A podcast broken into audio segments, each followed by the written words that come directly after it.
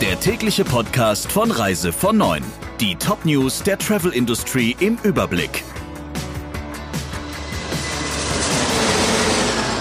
Mit Ursula Lampe. Schönen guten Morgen. Die Rückbuchung geleisteter Provisionszahlungen bringt viele Reisebüros in die Klemme. Einige widerrufen ihre SEPA-Lastschriftmandate, um sich zu schützen und riskieren damit die Kündigung ihres Agenturvertrags. Andere kündigen an, den Veranstaltern Beratungsleistungen für nun nicht mehr erfüllbare Reiseverträge in Rechnung zu stellen. Die Veranstalter selbst geben sich einsilbig, umso lebhafter sind die Diskussionen unter Reisebüros in den sozialen Medien. So schreibt beispielsweise eine Reisebüroinhaberin, die Handelsherren schrieben E-Mails, drückten ihr Bedauern aus und forderten die Kunden zu informieren, zu betreuen und Umbuchungen schmackhaft zu machen. Damit höre die häufig geforderte Solidarität aber auch schon auf.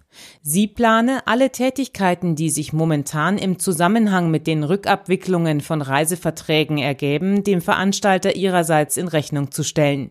Wenn die Veranstalter von sich aus eine Aussage zu den Provisionen gemacht hätten, wäre man nicht zu diesen Maßnahmen gezwungen, so der Tenor. Goodwill statt Zwang. Mit der Solidaritätsaktion Hashtag Verschiebe deine Reise wirbt der DRV dafür, dass Kunden ihren geplanten Urlaub nicht absagen, sondern verschieben. Der Reisebüroverband VUSR distanziert sich unterdessen davon, ausschließlich Reiseguthaben anzubieten. Der stationäre Vertrieb fürchtet um das Vertrauen der Kundschaft. Der DRV hält dagegen an einer Gutscheinlösung auf politischem Wege fest. Man sei diesbezüglich weiter in Gesprächen mit den zuständigen Ministerien, erklärt der Verband auf Anfrage von Reise vor Neun. Uri Steinweg, der Gebeco-Gründer, hat in seinen mehr als 40 Jahren Touristik viele Krisen erlebt. Aber so etwas wie die Corona-Krise gab es noch nie, erklärte er nun in einem Stern-Interview. Die weltweite Reisewarnung hält er für einen Segen, nun käme man aus den Verträgen heraus. Dennoch, die Situation sei existenzbedrohend für den Tourismus, erklärt Steinweg, der im Juni in den Ruhestand geht. Viele Firmen müssten laufende Kredite bedienen, ohne dass sie den geplanten Umsatz machten. Sein eigenes Unternehmen, an dem TUI mit 50,1 Prozent beteiligt ist, stehe finanziell gut da und könne eine längere Durststrecke überstehen. Für zwei Jahre ohne jeglichen Umsatz sei aber auch Gebeco nicht gerüstet, so Steinweg. Lufthansa hat die Erstattungsfunktionen für Tickets in allen Reservierungssystemen sowie auf den Webseiten der Airlines und auf der Reisebüroseite lhgroup-agent.com deaktiviert.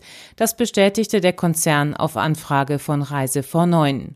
Grund sei der aktuell große Ansturm wegen der Corona-Krise. Erstattungen seien aber weiterhin möglich. Man bitte Endkunden und Geschäftskunden, sich für Refunds an das jeweilige Service Center zu wenden, per Telefon oder Mail, so eine Lufthansa-Sprecherin. Kuba stellt alle Touristen unter Quarantäne. Wie der Ministerpräsident ankündigte, sollen sämtliche Urlauber, die sich noch in Hotels oder Privatunterkünften befänden, von dieser Maßnahme betroffen sein.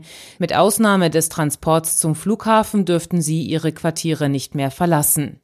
Seit gestern verbietet der Karibikstaat sämtliche Einreisen von Ausländern. Der Flugbetrieb werde sich in den nächsten Tagen auf Rückholflüge für Besucher beschränken. Nach Regierungsangaben befanden sich am Montag noch rund 32.500 ausländische Urlauber auf Kuba. Soweit die wichtigsten Meldungen. Ihnen noch einen schönen Tag. Der Reise von Neuen Podcast in Kooperation mit Radio Tourism. Mehr News aus der Travel Industry finden Sie auf reisevon und in unserem täglichen kostenlosen Newsletter.